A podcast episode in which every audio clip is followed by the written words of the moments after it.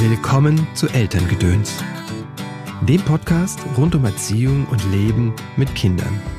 Prinzipiell bin ich schon der Meinung, einfach, dass Kinder brauchen Kinder und oft ist es dann auch so, dass sie dann auch einfach dann für sich sind oder jetzt ist natürlich auch diese vorpubertierende Phase, jetzt oft auch die Phase, wo die Türen geschlossen werden, wo der Rückzug aufs Zimmer einfach da ist, ähm, wo sie auch dann lange Zeit nicht rauskommen und ähm, da merkt man schon, dass ich aber ab und zu auch hier in der Wohnung stehe und sage, okay, jetzt hast du irgendwie Zeit für dich, obwohl die Kinder da sind. So, das ist ja, äh, äh, und hast äh, die Spülmaschine auch schon ausgeräumt. Die Pubertät. Ja, die Pubertät weckt bei manchen Eltern wirklich Sorgen und bei manchen sogar Widerwille. Klar kann das eine Zeit sein, die besonders fordernd ist. Das sagt auch Pubertätsexperte Matthias Jung. Aber er findet, dass die Chancen dieser Zeit und die besonderen Stärken von Jugendlichen dabei übersehen werden. Aber erstmal schön, dass du eingeschaltet hast zu dieser Episode von Elterngedöns. Mein Name ist Christopher End. Ich unterstütze Eltern darin, die Beziehung zu ihrem Kind bewusst zu gestalten. Was in unseren Rucksack kam, war nicht unsere Entscheidung. Was wir weitergeben, schon. Auf deinem Weg des Elternseins begleite ich dich in Einzelsitzungen, sei es online oder hier in der Praxis in Köln, in Seminaren und Kursen. Die nächsten Kurse stehen schon in Startlöchern. Ende August startet der Familienkreis. Das ist ein nagelneuer Kurs. Und dann im September kommt der nächste Wutkurs. Ach ja, noch kurz zum Familienkreis. Wie ein Redekreis funktioniert, das weißt du natürlich. Aber mir geht es nicht um Wissen. Mir geht es um eine Erfahrung. Der Kreis bietet dir die Möglichkeit, eine tiefe Verbindung mit anderen Menschen zu spüren. Der Kreis bietet dir die Möglichkeit, in dieser Verbindung dich selbst zu spüren und ganz anders zu verstehen. Der Kreis bietet dir die Möglichkeit, eine tiefe Verbindung zu dir selbst aufzubauen. Und wenn du erstmal in die Kreisarbeit reinschnuppern willst, dann findet am 12. August eine Meisterklasse, also ein Live-Webinar statt. Aber nun zum Gast der heutigen Folge. Matthias Jung ist Pädagoge, Bestsellerautor und Pubertätscoach. Sein neuestes Buch heißt Erziehungsstatus kompliziert, Pubertät im Anmarsch und widmet sich der Vorpubertät. Davor hat er schon zwei Bücher zur Pubertät geschrieben. Einmal Dein Ernst, Mama, so peinlich kommen wir nicht mehr zusammen. Und den Spiegel-Bestseller Chill mal, am Ende der Geduld ist noch viel Pubertät übrig. Sein Wissen über die Pubertät gibt Matthias auch in Vorträgen und Workshops weiter. Als ich ihn gefragt habe im Vorgespräch, was er noch alles kann, hat er mir gesagt, er wäre ganz passabel im Spülmaschinen ausräumen. Vorhang auf für Matthias. Hallo Matthias, herzlich willkommen im Podcast. Schön, dass du da bist. Ja, hallo, äh, vielen Dank für die Einladung. Vielen Dank. Du hast ein Buch geschrieben, Erziehungsstatus kompliziert. Es geht um die Pubertät oder ähm, die Vorpubertät. Das heißt, der Untertitel heißt Pubertät im Anmarsch. Was ist daran so kompliziert? Oder wieso ist es für uns so kompliziert mit der Pubertät?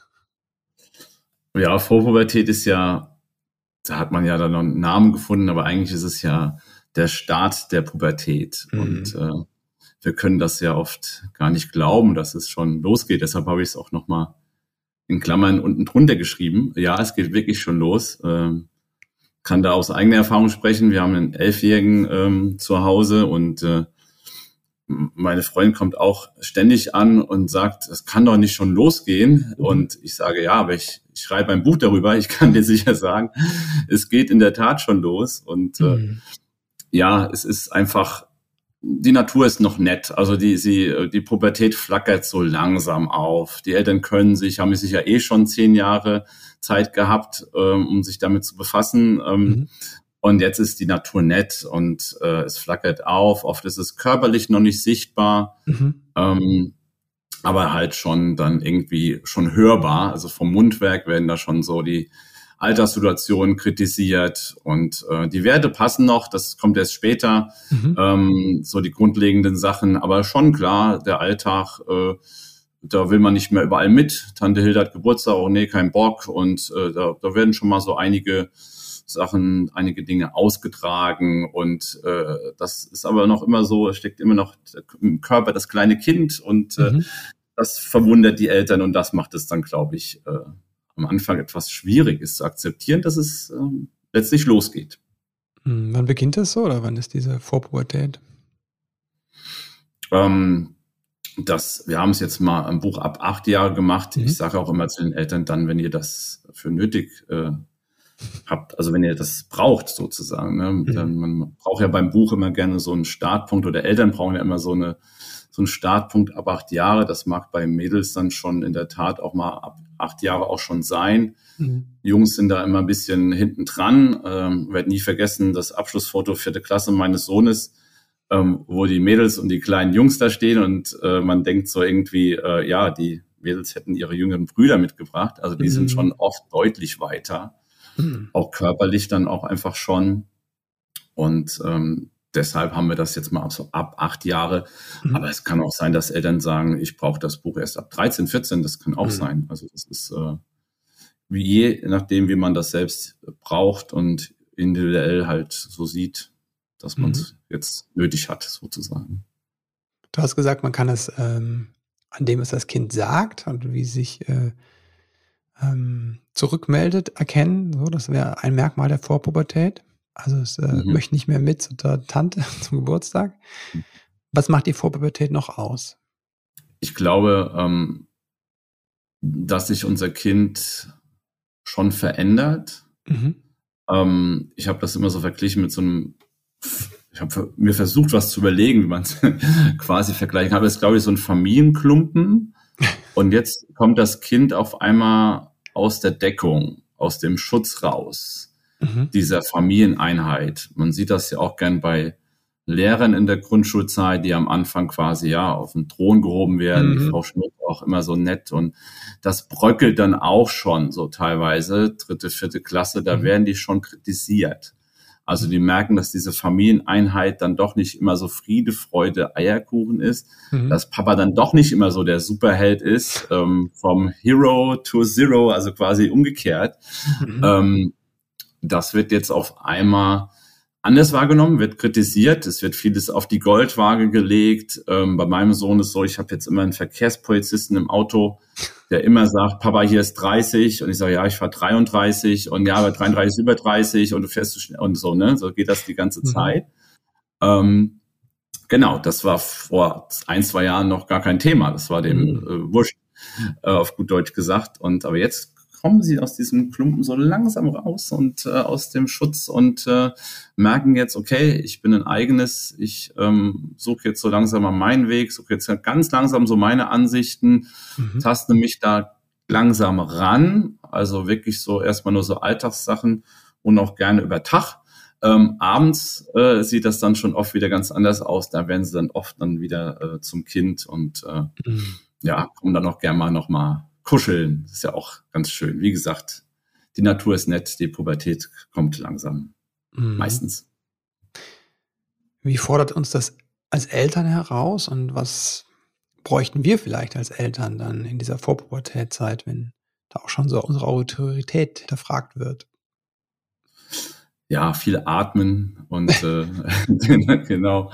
Ja, das ist überfordert uns teilweise auch, wenn das so schnell geht. Also gerade wenn so mhm. die Hormone, so beginnt ja die, die Pubertät letztlich, diese Launen, die dann auch dazukommen und äh, das dann damit klarzukommen, weil einfach doch der Körper noch sehr kindlich daherkommt. Das ist dann nicht so einfach da, da cool zu bleiben, so mhm. als Eltern. Und ähm, wir müssen, glaube ich, begreifen, dass unsere Kinder jetzt äh, viel für sich tun, aber mhm. nichts gegen uns, sondern extrem viel für sich, mhm. nämlich sich langsam ja, aus den Klumpen zu befreien und langsam so ihren Weg zu suchen und zu finden und dass, wenn sie ausrasten, austicken, dass, einerlei, dass das einerseits natürlich hormonell bedingt ist, mhm. klar, und sie oft auch nach zwei Stunden wieder zurückkommen. Das sagen mir eigentlich sehr viele Eltern und sich dann sogar entschuldigen, vor allem die Mädels, mhm. ähm, dass sie dann sagen, ich weiß gerade selbst nicht, was da vorhin los war. Mhm. Ähm, also diese komplette ja, Überfrachtung der Hormone oder auch diese vielen neuen Gefühle, die in der hohen Intensität kommen, also sie mhm. brauchen uns da unbedingt einerseits, ähm, andererseits natürlich aber auch dieses Ausprobieren, sich jetzt ähm, ja Jesper Juhl hat, glaube ich, da immer Sparringspartner dazu mhm. gesagt, also dass man sich, ich sage immer so, die arbeiten sich jetzt ein wenig an uns ab. die kennen jetzt unsere Haltung zu bestimmten Themen mhm. und jetzt schauen sie, was ihre Haltung dazu ist. Und dann bildet sich irgendwann letztlich, wenn sich viele Standpunkte bilden, bilden sich dann irgendwann die Persönlichkeit. Und ähm, da gilt es äh, als Auftrag für uns Eltern in der pubertären Phase, ist nicht persönlich zu nehmen. Da geht oft immer ein Raunen durchs Publikum, wenn ich dieses mhm. schöne pädagogische Satz nicht persönlich nehmen sage. Damit spiele ich aber auch ein bisschen, weil das einfach brutal schwer ist. Mhm. Und da nehme ich die Eltern auch gern mit und ich weiß, dass das total schwer ist, weil es, ja, das, das greift natürlich uns an, wenn unsere Tochter auf einmal sagt, ich hasse dich oder du bist mhm. die schlechteste Mutter der Welt, der schlechteste Vater der Welt. Und damit muss man umgehen. Und ähm, das flackert dann, wie gesagt, in der Vorpubertät schon langsam auf. Ähm, aber wir sollten uns da selbst auch auf einen Weg machen. Ähm, und zwar wieder mehr zu uns, zu unseren Möglichkeiten, die wir haben, wieder weniger als Mutter zu sein, sondern wieder mehr als Frau zu sein, wieder mehr als Paar zu sein. Und mhm. äh, das ist unsere Chance. Aber der Weg ist auch für Eltern weit, weil sie doch noch sehr nah am Kind sind. Der, mhm. der, der Klumpen muss wieder muss wieder da sein, sozusagen, im, im, mhm. im, Eltern, im Elternblick. Ähm, aber die gehen langsam, fangen sie langsam an, ihren Weg zu gehen und äh, das ist verbal halt deutlich hörbar. Und das, ich glaube, immer wenn sich Kindern verändern, ähm, werden wir unsicher. Ich glaube, wenn, das ist ja oft so in dieser zweiten, dritten Klasse, da haben wir nochmal kurz Ruhe, in Anführungszeichen. Mhm. Da ist die diese Wackelzahnpubertät ist jetzt dann irgendwie gelaufen mit dem Schulwechsel und wir denken so, boah, sind wir super Eltern, das läuft ja, einwandfrei. Mhm. Aber die gehen oft einen Schritt zurück und nehmen Anlauf. Und dann, wenn die Kinder dann anders werden, dann fühlen wir uns unsicher und dann brauchen sie schnell irgendeine Erklärung ähm, dafür. Ich glaube, dann, dann liest man auch Bücher oder dann liest und dann hört man auch dann großartige Podcasts dann, weil man dann einfach Informationen haben möchte. Ja, als du gesagt hast, die nehmen Anlauf, da dachte ich, oh, merkte ich, wie es bei mir zusammenzieht. Glaube ich. Weil wir sind ja eigentlich dann, sind ja auch froh, wenn so ruhige Fahrwässer kommen. Ne? Und ähm, diese Phasen, ich weiß, dass die damals äh, in der Babyzeit, so in dem ersten Jahr, hatten wir die mal sehr auf dem Schirm und das hat uns auch mal geholfen zu wissen, okay, jetzt ist die Phase und die Phase, ich weiß ja schon gar nicht mehr alle, aber denkt man, sie werden groß, ja. sie werden groß ja. und dann wird es ruhiger und dann kommen, werden die Phasen einfach nur ein bisschen länger. Das stimmt, ja. Was hat die das mit dir gemacht, als das quasi so die nächste Phase angerollt ist, die, die Vorpubertät?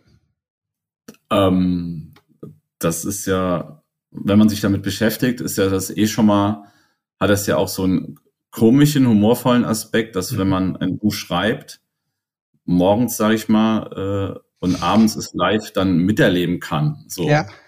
Das kann ja, hoffe ich zumindest, ein Sebastian Fitzek nicht von sich behaupten, äh, dass äh, wenn er morgens an einem Mordplan schreibt.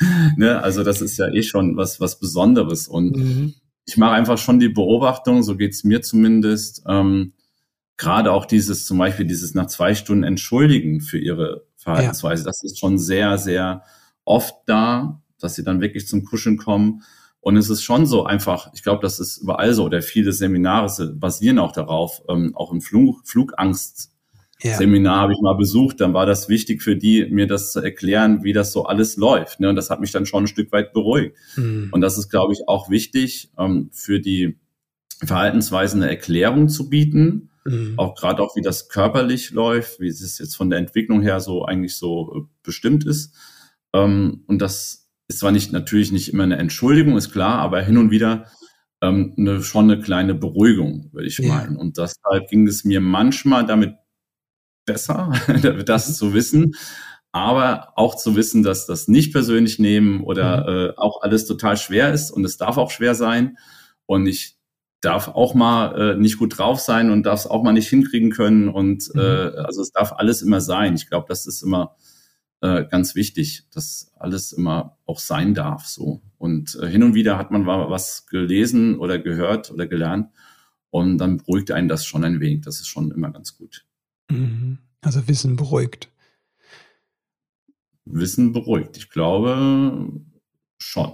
Ja, also das ist ein, sind einfach nur zwei Worte, die du da sagst, aber ich glaube schon, dass es schon ein Stück weit so ist, dass äh, wenn wir Bescheid wissen, warum was gerade passiert und dass unsere Kinder gerade versuchen, sich zu entwickeln, sich selbst zu äh, herauszufinden, was sie zu den bestimmten Dingen denken und äh, ähm, und es ist natürlich, natürlich sagst du vollkommen richtig, wir sind beruhigt, aber auch zu wissen, und das ist mir auch immer wichtig im Buch, ähm, habe ich das auch geschrieben, dass einfach eigentlich Ratgeber nicht nötig sind. Es ist mhm. immer sehr doof, wenn man das schreibt, wenn man einen Ratgeber äh, gerade geschrieben hat. Ähm, aber prinzipiell haben wir Eltern ein sehr gutes Bauchgefühl, mhm. weil wir unsere Kinder sehr gut kennen und nicht nur ein Bauchgefühl, sondern zu Themen kommt auch noch ein Herzgefühl. Also quasi beides. Und das hilft uns mhm. wirklich extrem viel. Wir reden ja immer gern mit Eltern, wir reden ja immer gern mit richtig und falsch. Und ich mag das eigentlich gar mhm. nicht so. Aber das hilft uns da schon immer einfach viel, viel richtig zu machen. Ähm, und da können wir uns eigentlich auch gut auf uns vertrauen und auch was zutrauen. Aber ja, dann sind das mit Sicherheit 95 Prozent, die wir da einfach jetzt mal so richtig machen, um es einfach mal so platt zu sagen. Und für ein paar Prozent, mhm. klar, können wir auch mal äh, natürlich sehr, sehr gerne Elterngedöns hören oder sehr gerne mal ein Buch lesen. Und das hilft uns mhm. auch. Aber ruhig sich mehr zutrauen. Man macht einfach viel, viel Gutes so. Mhm. Aus Intuition, aus Bauchgefühl und aus Herzgefühl raus. Wie hast du dein Zutrauen entwickelt? Als dich, äh, in dich als Vater? Ähm, vor allem nicht perfekt sein mhm. zu müssen, zu wollen. Ähm, dazu neige ich dann immer so ein wenig mehr Schuldgefühle zu machen, einfach dann einfach jetzt vielleicht keine Zeit jetzt für, für die mhm. Tochter zu haben und so einfach so zu akzeptieren, dass manche Sachen auch dann einfach nicht möglich sind, weil man gerade tatsächlich am Arbeiten ist und mhm. ähm, das ist mit dem Schuldgefühl, also da wirklich so zu sagen, okay, es geht jetzt gerade nicht, aber es gibt Momente, wo es geht und dann genieße ich die halt. Ähm, mhm. Also das war so zu wissen, dass man Fehler machen darf, ähm, ja, wir hatten jetzt ein schönes Beispiel, gerade vor zwei Wochen.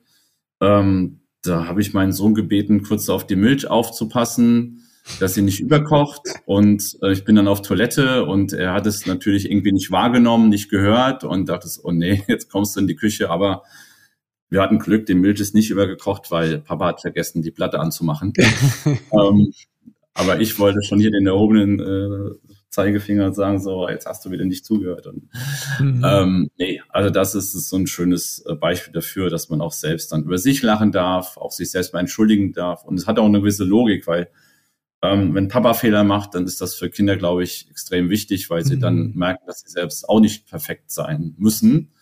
Ähm, was ja Eltern dann, manche Eltern vielleicht, glaube ich, immer so ein bisschen ähm, spiegeln wollen, dass sie dann äh, einfach dann in der Schule so und so gut waren und so gut sind und dass das Kind auch so so zu sein. Ne? Also das ist einfach so, dass man selbst äh, Fehler machen darf und mhm. ähm, dann ja schon eine gewisse Leichtigkeit dann auch versucht daran zu gehen. Es gelingt natürlich alles nicht immer, ist ganz klar.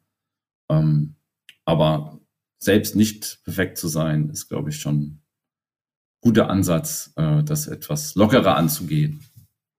Ja, ich erinnere mich daran, dass wir mal mit unserem Sohn so ein Thema hatten mit Noten und dann haben wir bei uns in die Noten geguckt, also in unsere alten Zeugnisse ja. und es war ein bisschen beschämt, weil eigentlich war eine Note besser im Schnitt als meine Frau und ich.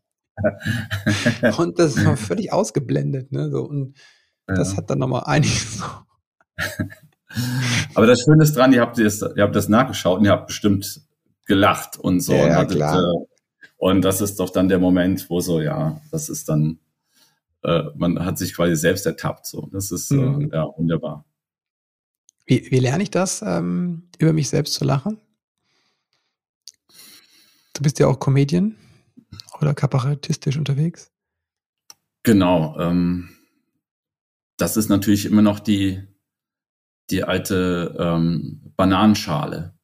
Also das, da wird man, äh, da hat man vor 5000 Jahren drüber gelacht. Äh, da mhm. wird man auch in 5000 Jahren noch lachen oder schmunzeln oder dass jemand, wenn er auf der Bananenschale ausrutscht und so, das ist immer noch so ähm, ein Gefühl, äh, dass man schmunzelt. Natürlich hofft man, dass sich nicht verletzt hat, klar, aber so, mhm. so dieses Gefühl, okay, das war jetzt irgendwie lustig aus, humorvoll aus. Und wenn man das selbst auch dann erzählt, ähm, dass einem das passiert ist, ähm, das funktioniert auf der Bühne in der Tat immer sehr, sehr gut, indem mhm. man, also man braucht, glaube ich, keinen arroganten Typen, es sei denn, es ist schon so überspielt oder so überdreht, dass es dann auch schon wieder lustig ist. Aber eigentlich ist es ähm, sinnvoll, also auch von seinen Schwächen zu reden. Also das mhm. habe ich natürlich sehr viel überfahren, dass man, dass man, wenn man weiß, ich bin zum Beispiel handwerklich nicht sehr begabt und ähm, um es mal vorsichtig auszudrücken, also dass äh, das mein Sohn, da ziehe ich den Hut, der hat in, in Kunst eine 2 und mhm.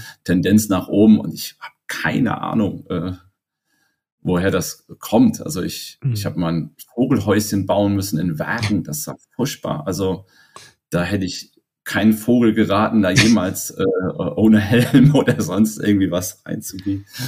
Ähm, ja, also und äh, da habe ich das so ein bisschen gelernt, natürlich da mit seinen Schwächen auch zu leben, mhm. auch zu wissen, das sind meine Schwächen, das ist, weiß nicht, wie dir es geht, im, auch gerade das, was wir hier machen oder das den Podcast macht, ähm, bist technisch versiert und so und du kannst das oder hast, man hat Lust zu, aber es gibt bestimmt auch Bereiche, wie vielleicht Homepage machen oder sonst was. Das können andere Menschen einfach besser oder haben auch mehr Lust zu. Und da bin ich momentan sehr klar mit. Ich weiß ungefähr, wo meine Schwächen sind. Ich weiß mhm. ungefähr, was Freude bereitet und was mir auch keine Freude bereitet. Oft hängt das auch damit zu tun, dass es da auch meine Schwächen sind. Mhm. Ähm, und äh, dann lasse ich das einfach gerne andere machen.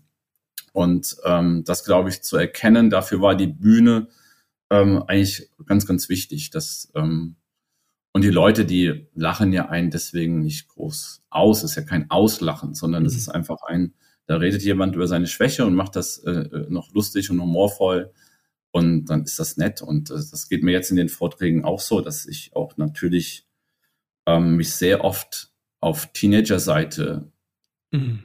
dass ich auf Teenager-Seite bin. Also natürlich ist es ein einfaches, den Eltern ständig, ist auch ein schönes Gefühl, dieses Wiedererkennungsgefühl, das haben wir auch dass wir die alltäglichen Themen durchgehen und die Eltern fühlen sich, äh, finden sich wieder und merken, dass es bei anderen Eltern auch so ist, dass die Pfandflaschen da irgendwo im Zimmer rumliegen. Das ist auch ein schönes äh, Wiederfinden in den Themen und auch eine, eine Beruhigung, dass es halt überall so ist. Aber ich gehe halt oft auch auf Teenager-Seite und äh, versuche da die Stärken quasi der Teenager, der Jugend quasi zu benennen. Und äh, das ist mir dann genauso wichtig. Also da so einen guten Blick drüber drauf zu haben, ähm, was man kann, was einem Freude macht, was man nicht so gut kann, was einem keine Freude macht. Ähm, das ist, glaube ich, nicht verkehrt. Welche Stärken ähm, haben Kinder in der Vorpubertät, aber auch in der Pubertät, Jugendliche, die zu wenig gesehen werden? Ähm, also prinzipiell haben sie viele, viele Stärken und ähm, mhm das, das mache ich jetzt mal einfach so an Kreta fest. Einfach so. Mhm. Ähm, das hätte, also meine Mutter hätte das nicht mehr gemacht. Ähm, sich da irgendwo hinsetzen und sagen, so, ich demonstriere jetzt fürs Klima, was ich damit sagen will, ist einfach, dass aufgrund der, natürlich auch der neurologischen Situation im Gehirn, wo einfach dieser, dieser Teil noch nicht ganz, äh, wenn wir jetzt mal bei Bauarbeiten sind, noch nicht äh, ganz da fertig gebaut ist. Dieses rationale Ding, dieses, dieser logische Part, ähm, der uns sagt, nee, nee, da haben wir mal schlechte Erfahrungen gemacht, das lassen wir mal lieber. Also der vernünftige Part, der kommt mhm. ja erst spät mhm. und vorher ist das Emotionale einfach da und das auch das Verrückte und mhm. einfach mal so nicht sozial vorbelastet denken, sondern einfach, dann setze ich mich halt auf die Straße und kämpfe fürs Klima. Ich mach das jetzt einfach so, ne? Mhm. Also dann, ähm, und das finde ich toll und so, ähm, das, das kann nur die Jugend. Jugend ist immer ein gewisser Motor ähm, für eine Gesellschaft und ähm, die kann so schön den Finger in so eine Wunde legen und äh, und wenn das viele tun, dann bekommen die auch dann auch Aufmerksamkeit. Man ist ja immer unglaublich, was ja Friday for Future letztlich im Endeffekt, wenn man es jetzt auch mal so äh, weiterdenkt, was sie so alles geschaffen haben. Und das können mhm. nur Kinder und Jugendliche. Und ähm, ich sage auch immer so, wenn ich bin selten bei Firmen, aber ab und zu schon. Und dann sage ich auch immer, wenn die, wenn die für was brennen, wenn die eine gewisse Leidenschaft für was haben, ja. dann denken die so verrückt teilweise. Und manchmal ist es Quatsch, aber manchmal ist es mhm. auch so genial, weil die einfach noch keine keine, keine Sperre da oben haben, sondern mhm. einfach das raushauen. Also wenn ihr das Gefühl habt, klar, Pubertät ist aber auch kein Bock haben und wenn sie auf was keinen Bock haben, haben sie noch mehr keinen Bock, ist auch die Phase hier auch im Gehirn erklärbar, da das Belohnungszentrum ähm, diese Glückshormone dann nur schwerfällig ausgeschüttet werden. Ähm, das ist auch klar. Aber wenn sie Bock auf was haben, man sieht es ja dann auch immer leider beim Zocken, ähm, da haben sie eine Leidenschaft für. Das sollen die mhm. Eltern, das erkläre ich jetzt auch immer, dass sie das schon bedenken müssen. Die haben eine Leidenschaft für. Und wenn sie eine Leidenschaft für was haben, auch später in einem Beruf, wenn sie irgendwo Praktikum machen, wenn man da eine Leidenschaft entfachen kann, dann werden die auch teilweise geniale Ideen haben oder tolle Ideen haben und der Firma dann auch immens was bringen, dass ich auch sage, ihr müsst eure Praktikanten oder Azubis oder keine Ahnung, hört die alle immer an. Die haben, die sind so kreativ teilweise, mhm. Wenn die eine Lust auf was entwickeln und äh, das ist toll und das ist äh, das ist das Tolle an Kindern, das Tolle an Jugendlichen und letztlich das Tolle auch an dem Thema. Wie können wir die Leidenschaft unserer Kinder wachhalten? Unsere Indem wir erstmal so so gucken, was ist sie denn?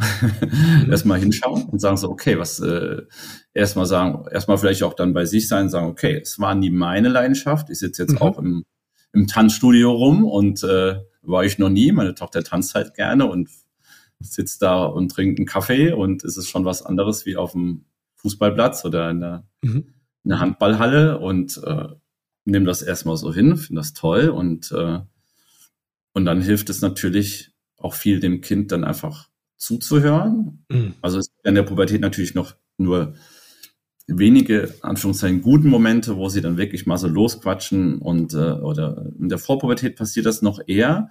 Und es hat mhm. natürlich mit Themen zu tun, die eine Leidenschaft entfachen, ähm, wie jetzt zum Beispiel das Tanzen oder natürlich auch das eine andere Computerspiel.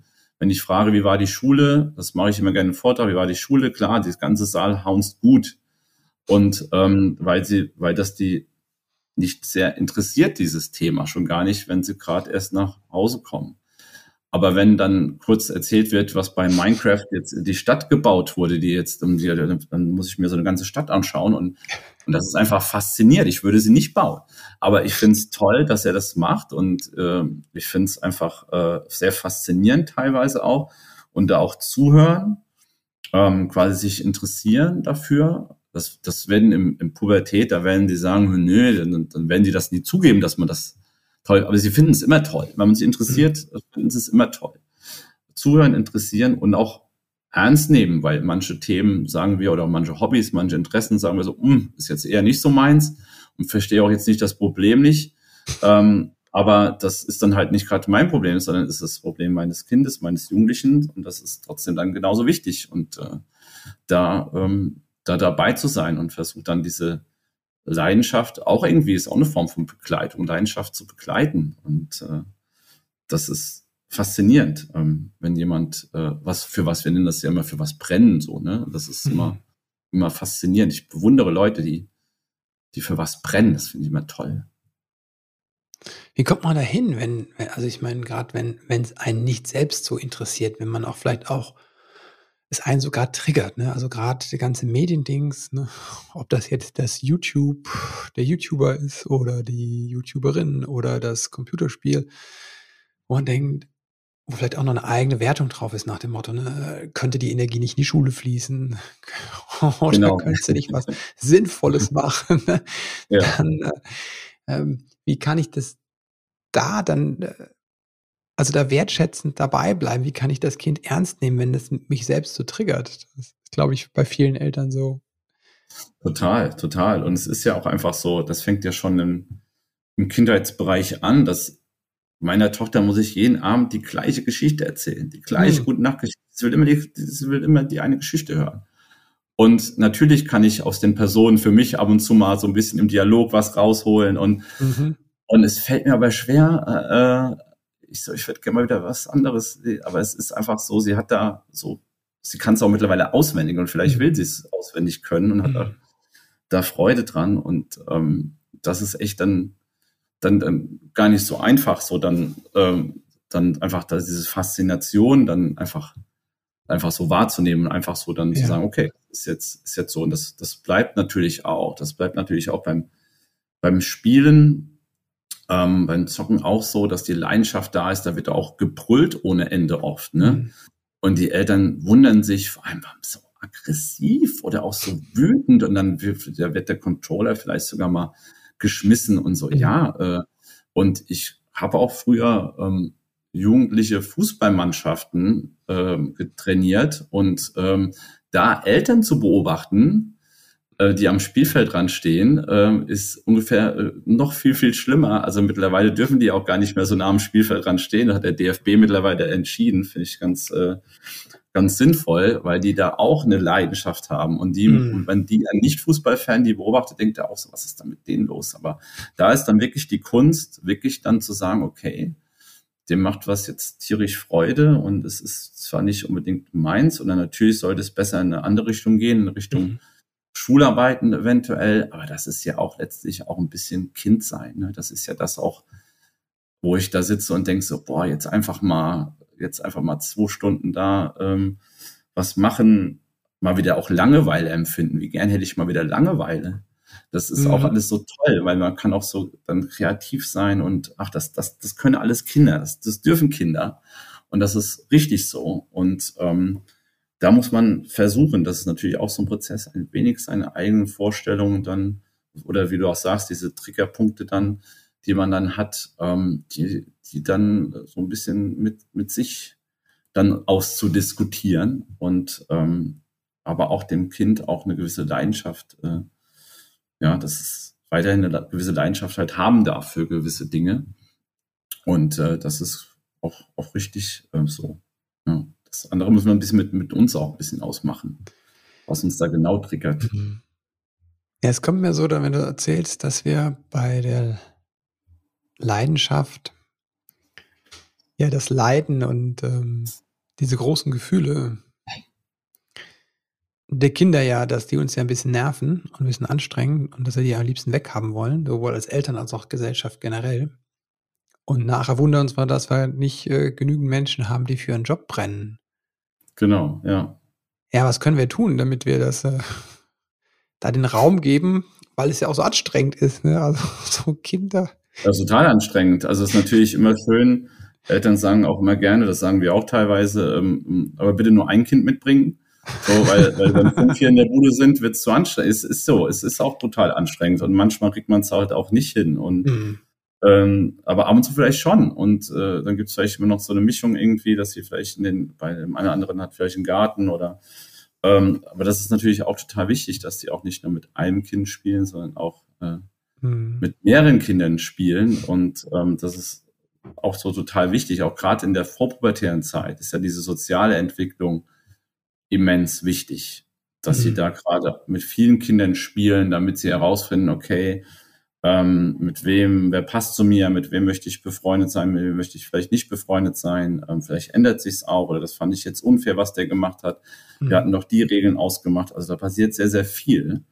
Ähm, eigentlich ist das die Hauptphase für mhm. die soziale Entwicklung. Das ist dann mit 14, 15, 16 weiß man das, dann weiß man ungefähr, mit wem man, wer zu einem passt. Und, und das ist, ähm, ja, das ist extrem wichtig, dass wir das jetzt ähm, da schon ein wenig ähm, ausprobieren können. Und ähm, letztlich macht es trotzdem für uns anstrengend, wenn hier einfach vier, fünf Kinder zu Hause sind. Ähm, mhm. Da muss man auch wieder bei sich selbst schauen, bringt auch nichts, wenn man selbst auch total fertig ist. Ja. Ähm, man muss das, ja, das ist ja immer dieses, äh, diese Bedürfnis, ähm, orientierte Ansatz setze ich auch. Das ist schon irgendwie so, dass man schaut, okay, wie viel Kraft, wie viel Power hat man gerade selbst und äh, hat man mal, gibt's auch, und wie viel mhm. hat man, Power hat man gerade nicht. Und ähm, aber es klar, bei in dem Falle, in diesem Freundebeispiel, lohnt sich's halt, klar. Das ist halt ähm, für die soziale Entwicklung immens wichtig dann. Mhm. Hast du Hast du irgendwie gemerkt, dass du ähm, deine Power irgendwie sich vergrößert hat oder hast du irgendein, wie hast du es gemacht, um mehr Kinder halten zu können? ähm, es ist so einfach zu begreifen, dass es mal so, mal so ist. Also manchmal ah, okay. hat man dann nicht so die äh, Energie für und äh, prinzipiell bin ich schon der Meinung, einfach, dass Kinder brauchen Kinder und oft mhm. ist es mhm. dann auch so, dass sie dann auch einfach dann für sich sind oder jetzt ist natürlich auch diese vorpubertierende Phase, jetzt oft auch die Phase, wo die Türen geschlossen werden, wo der Rückzug mhm. aufs Zimmer einfach da ist, mhm. ähm, wo sie auch dann lange Zeit nicht rauskommen und ähm, da merkt man schon, dass ich ab und zu auch hier in der Wohnung stehe und sage, okay, jetzt hast du irgendwie Zeit für dich, obwohl die Kinder da sind. So, das ist ja äh, äh, und hast äh, die Spülmaschine auch schon ausgeräumt und äh, und äh, dann, langweilig als Eltern. Und es wird genau. Auf einmal wird es sogar langweilig. Und äh, das ist natürlich jetzt auch eine angenehme Phase, die man auch so wahrnehmen sollte mhm. und auch dann jetzt nicht ständig klopfen sollte, ist so, ja, äh, geht's euch gut oder keine Ahnung, irgendwas, äh, sondern mhm. sagen, das wahrnehmen, sagen, okay, ich kann jetzt anscheinend was für mich machen und äh, die Energien auftanken und vielleicht mal kurz mhm. einen Artikel lesen oder auf was schreiben oder ähm, mir Gedanken auch relaxte Gedanken zu machen, was man abends zu essen kocht oder will ich vielleicht was längeres kochen oder was, mit mehr Arbeit verbunden und das ist ähm, ganz schön, dieser Rückzug, ähm, den wir jetzt teilweise haben und äh, es gibt auch Momente, klar, wo ich auch vor der Tür des Sohnes stehe und denke so, ähm, ja, vielleicht denkt er, er wäre in einem Escape Room und er bräuchte Hinweise von mir, äh, wieder rauszukommen. Ähm, das mag auch sein.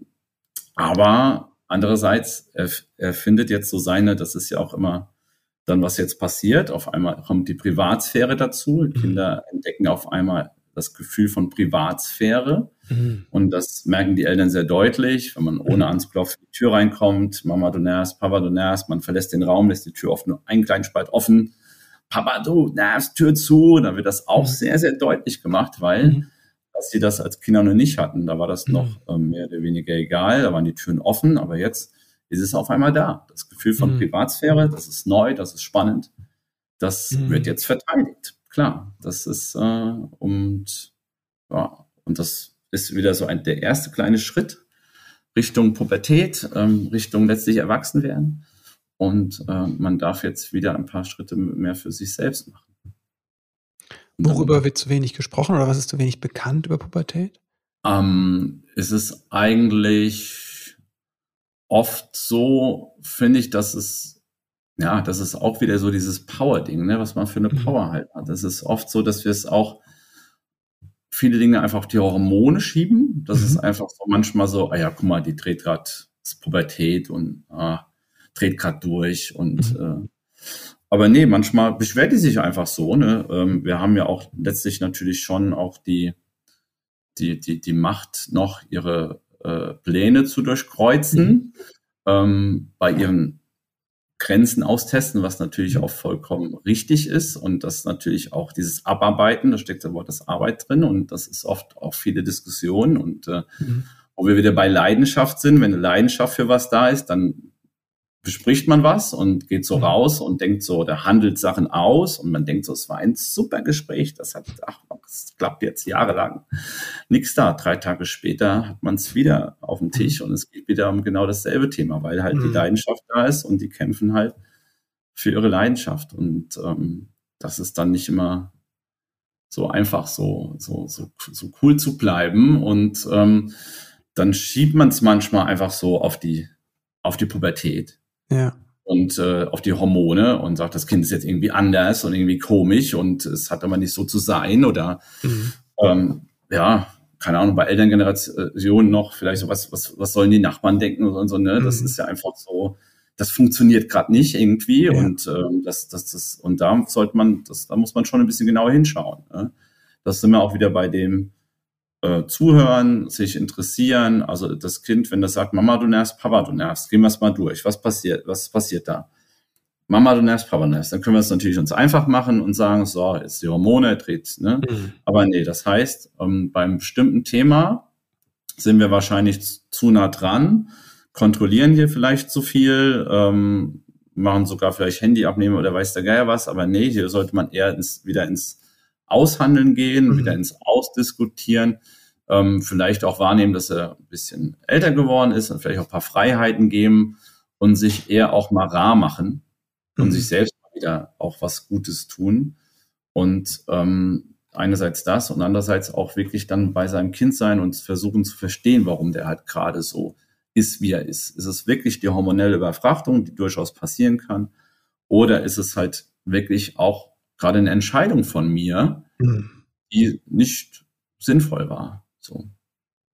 Da genau hinzuschauen und nicht auch immer dieses, ja, es gibt natürlich, Pubertät ist eine Baustelle, da gibt's die T-Shirts von und das klingt alles sehr, doch sehr allgemein gehalten und ähm, dabei ist das eine immens wichtige Zeit. Mhm.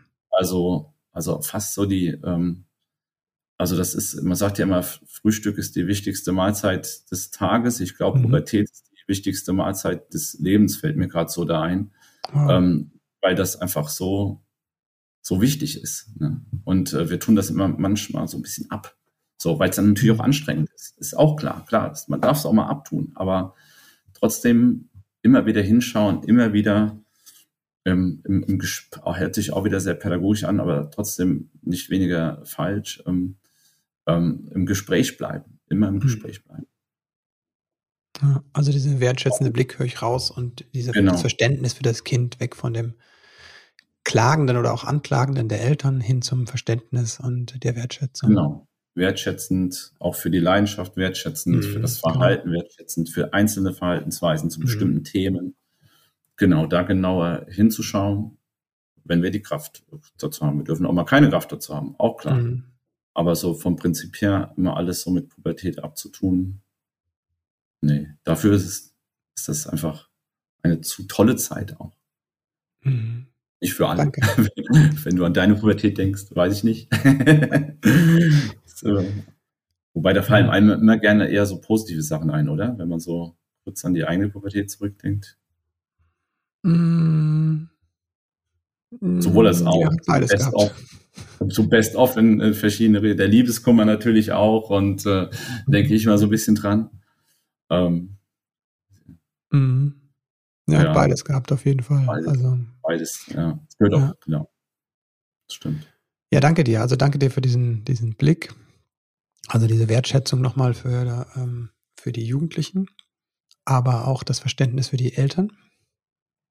Mhm. Danke dir für das Gespräch, aber auch, wie gesagt, für deine ganze Arbeit und deine Bücher und auch diesen humorvollen Blick, den du da reinbringst, mm, der halt diese Leichtigkeit auch bringt, gerade auf uns selbst.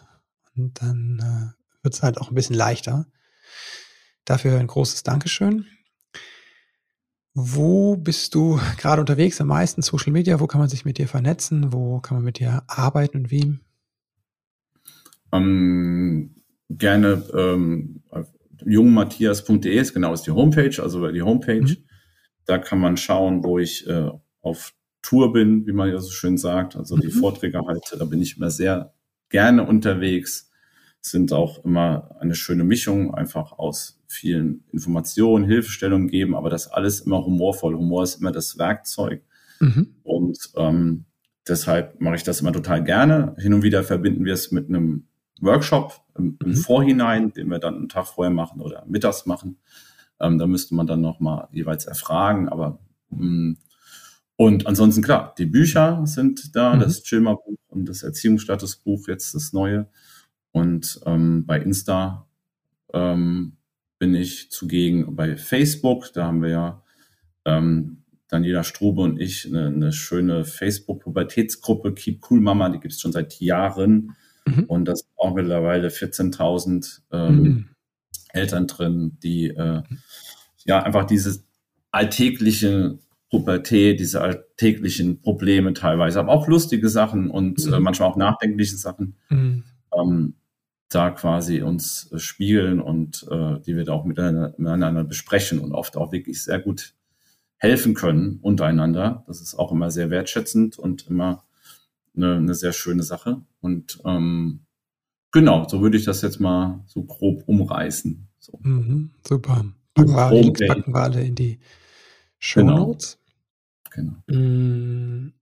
Jetzt habe ich noch die letzten drei Fragen, die alle meine Gäste beantworten können, wenn sie denn wollen. Wenn du an deine eigene Kindheit denkst oder sagen wir an deine eigene Jugend denkst, was hat vielleicht gefehlt, ähm, was du dir später selbst beibringen konntest? mh, Leichtigkeit. Also mhm. wirklich dieses, ich glaube, dieses Chilma ist natürlich auch, ähm, das ist natürlich die Ansage auch der Jugend an uns, mhm. Chilma. Das ist oh, für ja. mich aber auch so ein bisschen eine Haltung geworden, eine Philosophie geworden, weil meine Eltern das teilweise nicht geschafft haben. Ähm, mhm. In manchen Situationen einfach zu wissen oder zu erahnen, warum er jetzt so ist. Also die haben es mhm. immer persönlich genommen, sage ich mal. Die haben immer, wenn ich was äh, auch mich lautstark teilweise dann auch geäußert habe, dann auch mitgemacht. Ähm, und auch ab und zu dann auch immer, klar, ich bin auf dem Land groß geworden, auf dem Dorf, dann werden auch gewisse Sachen erwartet. Mhm. Und das hat immer noch eine große Rolle gespielt. Also ich musste mich da so ein bisschen freischaufeln und ähm, da waren meine Eltern doch teilweise immer sehr in ihren Ansichten so ein bisschen festgefahren und äh, war immer mit so einer gewissen Schwere versehen und äh, ich versuche dann doch da etwas mehr Leichtigkeit zu haben in den einzelnen Themen. Zu wissen, dass es viele ernste Themen gibt in der Pubertät, gibt es mhm. auch. Schlimme, ernste Themen, aber es gibt auch viele Themen, ähm, wie ein Zimmer, was keine Ahnung, unaufgeräumt ist oder mal so eine blaue Strähne hier vorne oder so, so paar Themen gibt es auch, die einfach so ein bisschen, ja, einfach ausprobieren. Da müssen unsere Kinder ausprobieren und Erfahrungen mhm. sammeln dürfen. Und da sollten wir als Eltern so eine gewisse Leichtigkeit bewahren, mhm. Trotzdem Grenzen ziehen, wo es nötig ist, mhm. aber trotzdem, dass da so etwas diese Schwere rausgeht, ne? Mhm. dieses, natürlich auch dieses, wie du auch so schön gesagt hast, dieses Triggern und dieses eigene Erfahrung, wie war meine Erfahrung da und wie möchte ich das vielleicht, was war gut da an den Eltern, das ist auch immer so ein bisschen doof, dass man immer sagt, das war schlechter an meine Eltern, nee, haben auch Sachen mhm. gut gemacht, mit Sicherheit, sehr viel. Aber dazu sagen, dazu sagen, okay, wie mache ich das jetzt äh, bei meinen Kindern und äh, wie, wie habe ich das jetzt vor? Und äh, da ist Chilma wirklich so eine Philosophie für mich geworden, um da eine mhm. gewisse Wertschätzung zu haben für eine gewisse Verhaltensweise, für einen gewissen Charakterzug, aber auch halt die, die Leichtigkeit dann zu haben. Mhm. Wofür bist du deinen Eltern dankbar? Für die Liebe. Da bin ich immens dankbar. Also wirklich, ich habe mich immer oder heute noch ähm, fühle mich mhm. da geliebt. Ich fühle mich da zu Hause. Ähm, es war nicht immer einfach. Wir hatten auch unsere Tiefen, äh, schwere Krankheit meines Vaters beispielsweise. Das war so in der Pubertätzeit wirklich einschneidend und war nicht einfach für alle zu managen, aber ist ja auch alles gut gegangen. Er freut sich jetzt bester mhm. Gesundheit und, ähm, und da kommt der Familienklumpen äh, dann doch nochmal so sehr stark zusammen, mhm. auch in der Pubertätzeit, äh, wenn quasi wenn es gerade schwierig wird. Und dadurch ist natürlich eine, eine sehr starke Liebe äh, auch entstanden, mhm. eine starke Zuneigung. Und ähm, also das fand ich schon auch in Kommunikation mit meinem Bruder. Also da haben die auch, ähm, wir verstehen uns, mein Bruder und ich sind elf Jahre auseinander, äh, trotzdem alles auch ein sehr, sehr gutes Verhältnis. Mhm. Und also da hat die Familie wirklich zusammengestanden, auch in vielen nicht so tollen Momenten. Ähm, da ist eine, wirklich eine, eine, eine große Zuneigung dann einfach bis heute mhm. entstanden. Und äh, genau, das fand ich toll. Ich hoffe, dass egal, äh, ich meinen Kindern immer so viel Liebe mitgeben kann. Ähm, mhm. Ich versuche es mir immer so vorzustellen, das sage ich auch manchmal den Eltern, wenn nachts um drei Uhr der 17-Jährige irgendwie hat was getrunken, ähm, mhm. hat seine Freunde verloren und äh, er weiß nicht mehr weiter. In so Momenten möchte ich, dass er mich anruft. Tochter oder Sohn ist es ja egal, äh, und sagt so, Papa, hol mich hier raus und äh, ja. rette mir den A-Punkt, Punkt. Ne? Wir müssen auch, auch das mhm. oft auch machen. Und, äh, und da, da, da, da möchte ich, dass er mich anruft und nicht sagt, oh nee, der Papa, der schimpft so, der macht mich, äh, der bestraft mich dann, ich muss dann tagelang und so, ne? Das Gefühl möchte ich nicht haben. Ich möchte das Gefühl haben, dass mein Sohn sagen kann oder meine Tochter, ich rufe die jetzt an, weil mhm. da bekomme ich, äh, auch wenn es mir schlecht geht, mhm. trotzdem ganz viel Liebe und ganz viel Hilfe. Und ähm, das muss das Ziel sein. Äh, ähm, immer, immer, immer. Die, Taschen, Hosentaschen sind voll äh, mit Liebe. Das muss immer so sein. Wenn du werdenden Eltern drei Tipps mit auf den Weg geben könntest und sagen würdest, das sind die drei Dinge, um die es eigentlich geht, aus deiner Erfahrung.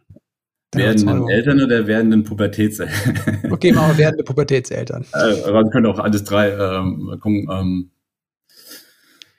ja, auch das ist, das hat Jesper Jumer so schön gesagt, ähm, also genießt euer Kind, ne? Also mhm. das ist ja schon, also seid euch schon klar, euer Leben wird sich komplett ändern. Mhm. Ähm, aber ihr werdet nie mehr im Leben so viel, wo wir jetzt beim Thema Liebe sind, mhm. Liebe verspüren wie für diesen Menschen, mhm. der da auf einmal auf der Welt ist. Also es ist echt ein unfassbares Gefühl, mhm. ein unfassbares, tolles Gefühl.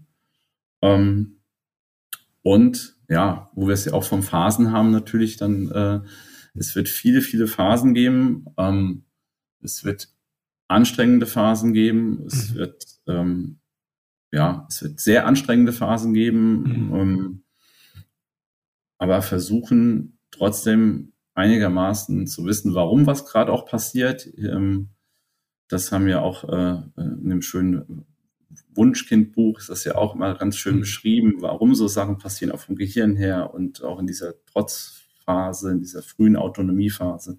Warum? Also darf wirklich sich vielleicht auch ein bisschen informieren, weil das doch hin und wieder so ein mhm. wenig beruhigt und sich da auch dann ein bisschen so den, den eigenen Druck nimmt. Und äh, dann finde ich, kann man sein Kind auch dann oft äh, sehr genießen. Und ich finde das Wort genießen einfach schön, weil mhm. ja, äh, und auf jeden Fall, ja, beim Kind sein und einfach sich eine schöne Zeit mit seinem Kind machen. Das würden, glaube ich, auch viele Eltern sagen, deren Kinder ausgezogen sind. Die mhm. sagen so, ja, macht euch einfach eine, eine coole Zeit. Äh, ja, äh, wer Kinder erzieht, sollte eh Zeit mitbringen und mhm. ähm, ähm, da sollte man sich eine schöne Zeit machen. Man ist immer so eine Begleiterscheinung, finde ich, aber im positiven Sinne. Mhm. Man begleitet sein Kind immer am Anfang natürlich immens nah dran, sage ich mal, mhm. Pubertät ist weniger. Und man erscheint quasi, wenn es wenn's, wenn's richtig nötig ist, wenn, er, wenn wirklich viel Hilfe da ist davon. Mhm. Also man ist eine positive Begleiterscheinung, sollte man sein. Positive Begleiterscheinung, das ist süß, ja. danke dir, Matthias. Gerne, danke dir. Und äh, ja, chillt mal. chillt mal, sehr gut. Genießt eure Kinder. Was ein Schlusswort. Diesen liebevollen Blick auf das Kind und auf sich selbst, gepaart mit der Leichtigkeit und Humor, den Matthias in diesem Gespräch ausgestrahlt hat, das wünsche ich mir und dir. Ja, dir einen wundervollen Tag voller Leichtigkeit, Humor und Herz.